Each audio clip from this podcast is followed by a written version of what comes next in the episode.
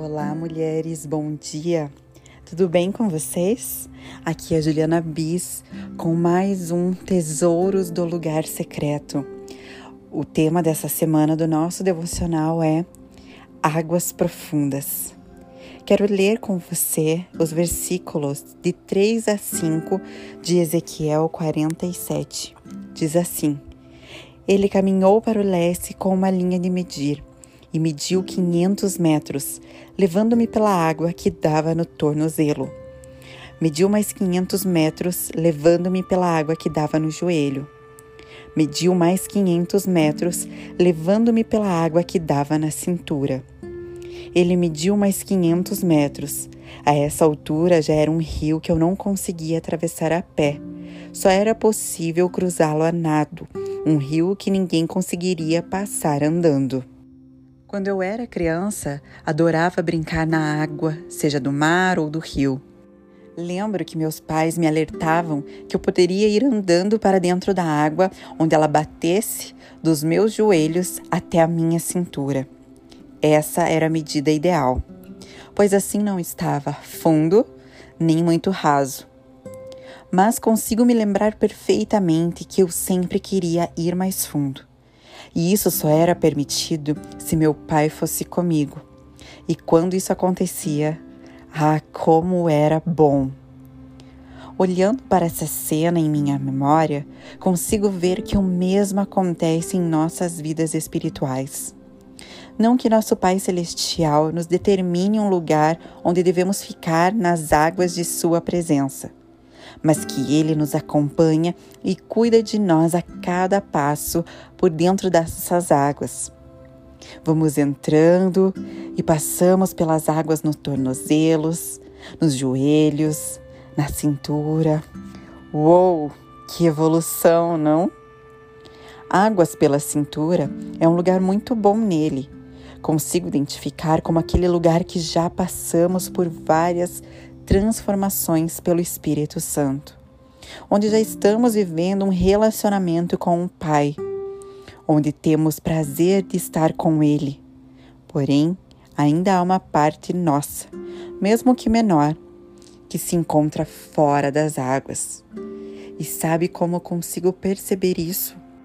Que mesmo estando nele, as coisas do mundo ainda nos abalam as preocupações, as ansiedades, os medos, as dores, ainda nos roubam a alegria de poder confiar e descansar totalmente nele, de deixar e entregar tudo nas mãos dele.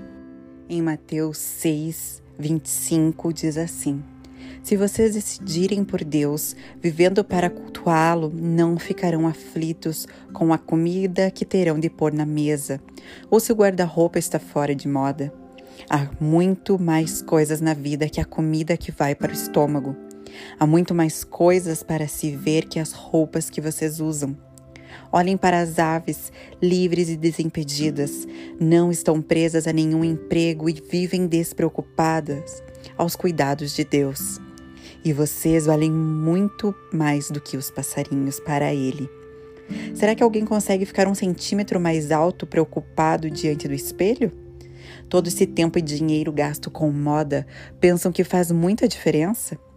Em vez de correr atrás da moda, caminhem pelos campos e observem as flores silvestres.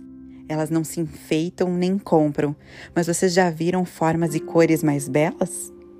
Os dez homens e mulheres da lista dos mais bem vestidos iriam parecer maltrapilhos comparado às flores. Se Deus dá tanta atenção à aparência das flores do campo, e muitas delas nem mesmo são vistas, não acham que Ele irá cuidar de vocês, ter prazer em vocês e fazer o melhor para vocês? Quero convencê-los a relaxar, a não se preocuparem tanto em adquirir. Em vez disso, prefiram dar, correspondendo assim ao cuidado de Deus. E assim por diante. Essas são as palavras do próprio Senhor Jesus. Não podemos e nem devemos deixar com que as coisas desse mundo nos tirem o foco da presença dele, nos tirem o prazer e a alegria de descansar no nosso Pai.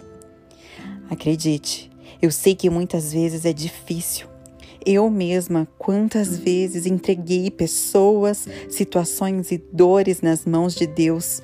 Eu ia lá e tirava das mãos dele novamente, dizendo: Ah, deixa eu pegar aqui de novo, porque eu vou resolver melhor que o Senhor. Eu sei o que eu devo fazer com isso, Pai. O Senhor está demorando tanto para fazer.